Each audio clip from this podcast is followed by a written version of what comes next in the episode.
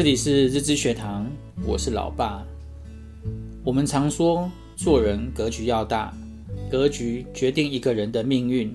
格局有多大，成就就有多大。格局决定未来的竞争力。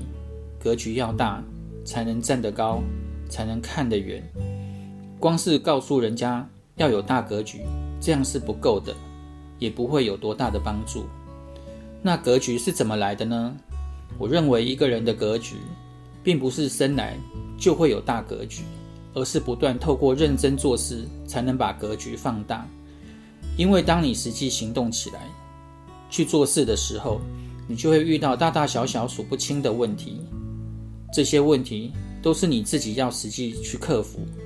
在解决这些问题的考验中，你就会慢慢发现自己成长了。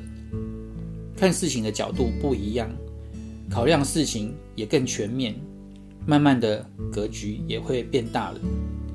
在做任何事情之前，都应该要有长远的打算，也要事先做好计划，把眼光放在未来，才能给自己全新的视野。面临挑战时，能勇敢面对，不逃避，也会让自己面对事情时情绪越来越稳定。不要太在意过程的得失。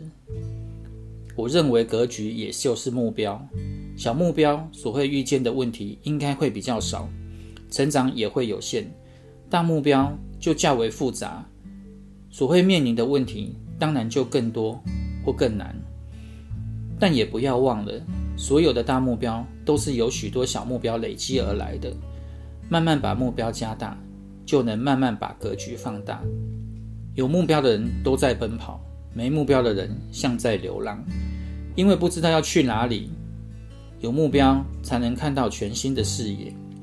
我发现格局较大的人，较不会追求完美，因为任何事情都会有正反面。当一个人能接受不完美，就会减少许多焦虑。你们一定要多读书，多学习，多多磨练自己。希望对你们有帮助。我们下回见，拜拜。